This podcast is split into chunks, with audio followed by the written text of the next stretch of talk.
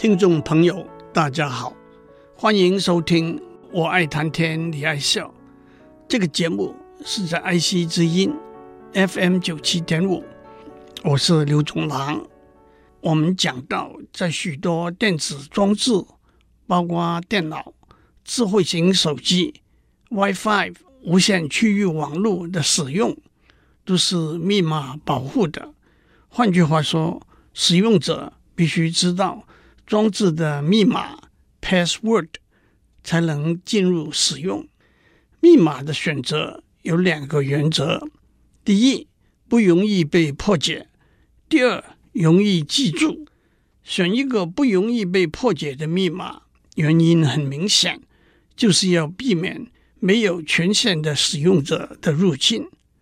理论上，在没有其他任何和密码有关的资讯的前提下，破解一个密码的唯一做法就是使用蛮力 （brute force），也就是逐一尝试每一个可能的密码。我们举了一个例子：如果密码的长度是八个数位，每个数位可能是一个数字，小写和大写的英文字母和标点符号，那就可能一共有。六百四十五兆个组合，在今天的电脑技术底下，那差不多是牢不可破的。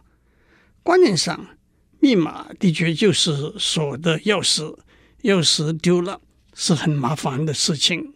二零零一年九月十一号，在美国，两架被恐怖分子挟持的民航机分别撞上。纽约世界贸易中心的一号和二号楼，整个事件遇难的人数高达两千九百九十六人。一个总部设在世贸中心一号大楼第一百零一到一百零五层楼的金融服务公司 Cantor Fitzgerald 的九百六十个员工中，有六百五十八个人罹难。除了极度悲痛之外，善后的工作包括破解罹难的员工用密码保护的电脑档案，好让公司对顾客的服务恢复正常。虽然公司有一个内规，每一个员工必须把他工作用的电脑的密码告诉办公室里头另外四个人，但是在这个极端的意外事件里头。这个内规也无法解救这个困境。这个故事我会在下面再讲下去。不过，让我趁这个机会解释一个技术问题。有人问，在公司的电脑系统里头，自然有一个所有用户的密码的档案，把这个档案找出来，那不就一切都一目了然了吗？可是事实上，这个所有用户的密码的档案是经过保密散列函数 （cryptographic hash function） 来保密的。让我解释这是怎么一回事。首先，假设我们有一连串二百五十六个零和一散列 hash，就是按照某些预先设定的规则，把这一连串的零和一。改头换面，产生另一串两百五十六个零和一。不过，请注意，散列这个动作，并不单是把原来的零和一重新排列而已。在原来和后来的两串零和一里头，零和一的数目并不一定是一样的。从原来一连串的零和一。产生后来的一连串零和一之间的规则，称为散列函数 （hash function）。我们也用输入和输出代表原来和后来的一连串零和一。换句话说，散列函数把输入散列为输出。散列的一个重要目的就是保密。要达到保密的目的。散列函数必须满足下列条件，也因此叫做保密散列函数。第一，同样的输入必须产生同样的输出；第二，不同的输入必须产生不同的输出。其实，在数学上说得精准一点，产生同样的输出的几率微乎其微。第三，从已知的输出倒过来找原来的输入，需要花多到不合理的计算时间。换句话说，差不多唯一的做法就是尝试每一个可能的输入，看哪一个会产生已知的输出。这就是保密。这一来，我们就明白了，把所有用户的密码直接储存在电脑系统里头是非常危险的一回事。万一骇客进入电脑系统，就可以把所有用户的密码抄走了。因此，存在电脑系统中的每一个用户的密码，不是密码本身。而是密码经过保密删列函数处理的输出。譬如说，我的密码是 Happy 三三九九，存在电脑系统里头的却是 Happy 三三九九的保密删列输出。骇客即使找到这个输出，也无法倒过来找出我的密码 Happy 三三九九。反过来，当我要进入电脑系统的时候，我输入我的密码 Happy 三三九九，电脑先找出 Happy 三三九九经过保密散列的输出，那就可以和档案里头的记录比对了。让我接下去继续讲 Cantor Fitzgerald 的故事。恐怖袭击事件发生后的数小时。微软公司就派了三十个资讯安全专家到他们的临时紧急应变中心商量对策。很明显的，用蛮力是无法一一破解所有的密码的。接着把我们带到我们在上面讲，一般人选择密码的第二个原则是容易记得住。不过，这个原则正是和第一个原则。不容易被破解是相抵触的。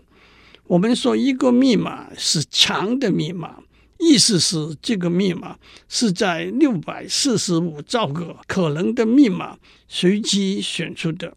也就是说，第一，密码的每一个数位都是从十个数字、二十六个小写字母、二十六个大写字母、十九个标点符号里头。用同样的几率随机选出。第二，密码的每一个数位都是独立的选出，和其他数位的选择没有关系。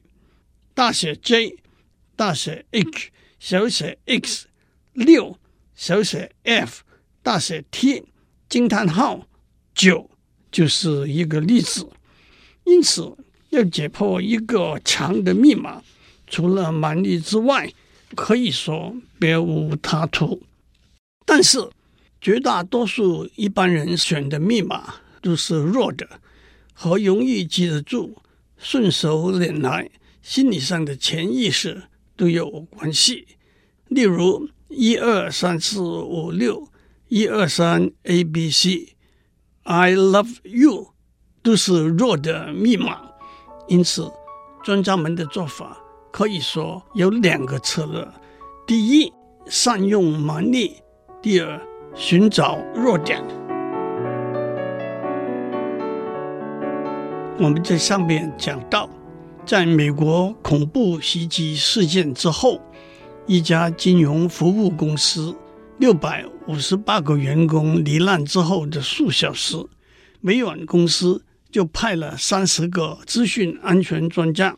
到他们的临时紧急应变中心，想办法破解这些员工的电脑系统的密码，好让对顾客的服务尽速恢复正常。面对六百四十五兆个可能的密码，我们外行人唯一可以想到的就是用蛮力，但是这需要的蛮力是远远超过目前的电脑系统可能提供的。专家们使用许多电脑科学中的技巧，加上若干心理学里头的经验来面对这个问题。毫无疑问，这是一个高度技术性的问题。但是，让我举几个例子，让大家体会一下这其中的奥妙。第一个例子我要讲的，可以说是善用蛮力。我们在上面讲过，在电脑系统中，我们不会把每一个用户和他的密码储存在一个档案里头。我们储存的是密码经过保密散列的输出，而且我们知道，我们无法在合理的计算时间内，从一个保密散列输出。倒过头来找出原来相当的密码。一个半吊子的专家说：“那我们就把所有可能的密码和它相对应的保密散列输出全部先算好，罗列成表。你告诉我保密散列输出，我马上就可以在表上把相对应的密码找出来。可是这一来，问题出在这个表太大了。”无法储存在电脑系统里头。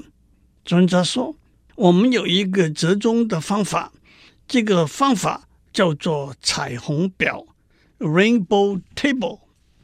为什么叫做彩虹表呢？让我先用一个不同的例子来解释这其中的主要观念。假如我们知道一个人的名字，想要把他的父亲的名字找出来，我们知道。从儿子的名字找父亲的名字不容易，从父亲的名字找儿子的名字很容易。那么，我们只要把所有人和他的父亲的名字罗列出来，从儿子的名字就可以倒过来找到父亲的名字了。但是，假如这么一个表又占的储存的空间太多了。我们可以有一个折中的做法。族谱里头的祖宗十八代，从鼻祖开始往下走到元祖、太祖、列祖、天祖等等，一直到父母，再往下走是子孙、曾孙、玄孙，一直到远孙、儿孙。假如我们只把第一代鼻祖和第十八代儿孙的名字，罗列成表，从儿孙的名字，我们可以倒过来，在表里头找到鼻祖的名字，再从鼻祖的名字逐步往下推，就可以找到元祖、太祖，一直到父母、子孙的名字了。为什么这样做呢？原因就是我们上面讲过的，从儿子的名字。倒推去找父亲的名字困难，从父亲的名字往下推去找儿子的名字容易。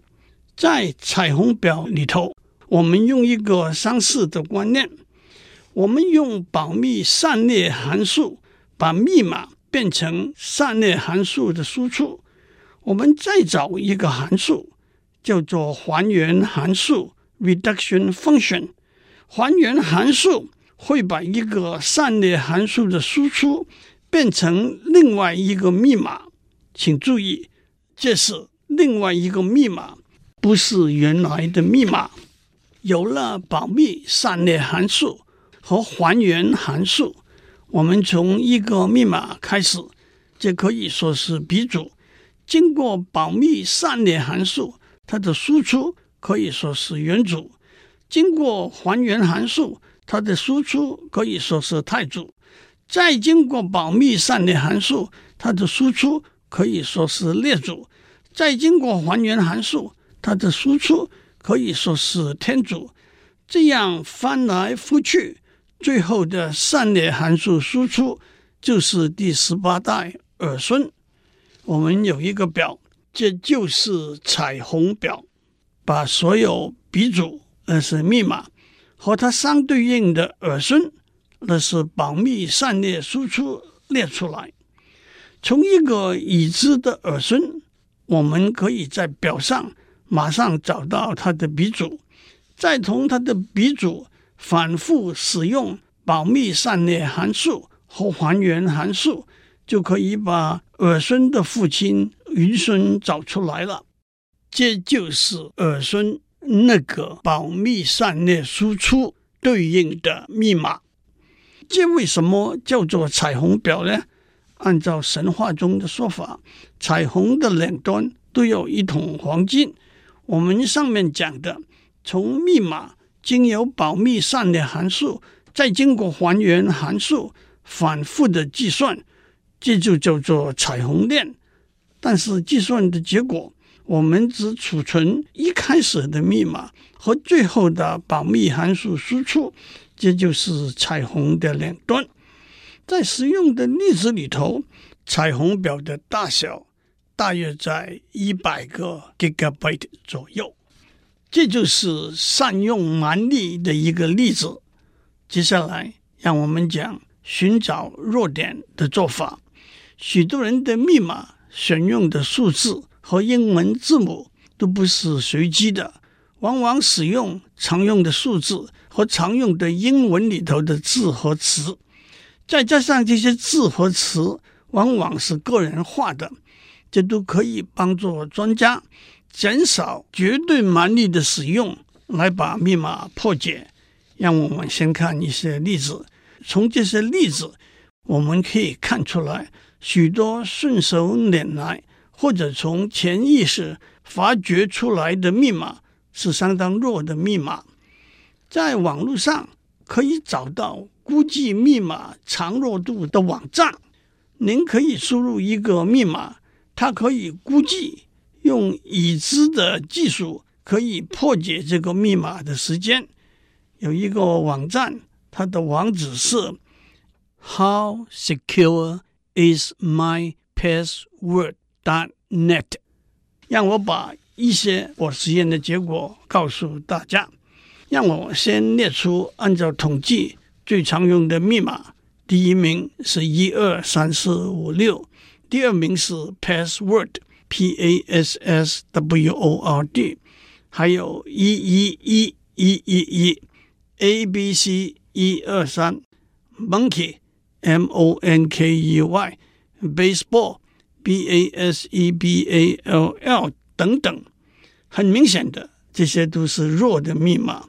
我把这些密码逐一输入，网站的回应都是 instantly 立即可以破解。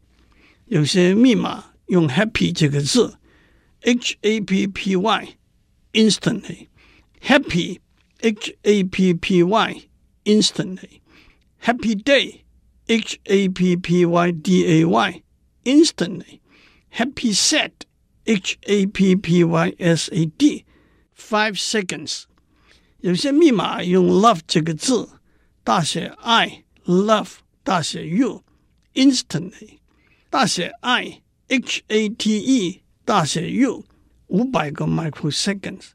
至于把数字和字母混合起来，Happy 三三九九 forty two minutes，一六八八 OK fifty four milliseconds。Happy forever。